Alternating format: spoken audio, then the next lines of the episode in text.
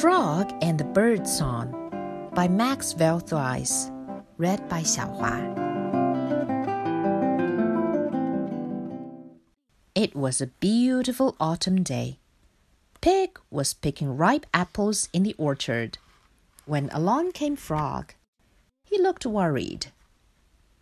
I found something, he said. What is it? asked Pig. Come with me and I'll show you, replied Frog. And they set off together. Pig felt nervous. When they arrived at a clearing, Frog pointed at the ground. Look, he said. There's something wrong with this black bird. He's not moving. He's asleep, said Pig. Just then, Duck arrived. What's the matter? she asked with concern. Has there been an accident? Shh, he's asleep, said Frog. But Duck thought he looked ill. At that moment, Hare was walking through the woods. He saw from a distance that something was going on and joined the others. He knelt beside the bird and said, He's dead. Dead? said Frog. What's that? Hare pointed up at the blue sky.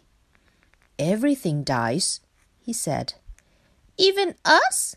asked Frog. Hare wasn't sure. Perhaps when we're old, he said. We must bury him, said Hare, over there at the bottom of the hill. Together they made a stretcher and carried the bird into the meadow. They dug a deep hole in the ground. All his life he sang beautifully for us, said Hare. Now he has earned his rest. Very carefully they laid the dead bird in the hole. Frog threw flowers all around it, and then they covered the bird with earth. Finally, they put a beautiful stone on top. It was very peaceful there was not a sound, not even one note of bird song. They were all very moved and went quietly on their way. Suddenly, Frog ran ahead. Let's play catch, he shouted excitedly. Pig, you're it!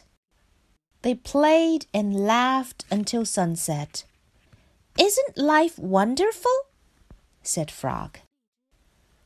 The tired friends set off happily for home. As they passed the bottom of the hill, they heard a sound. There, in a tree, was a blackbird singing a lovely song, as always.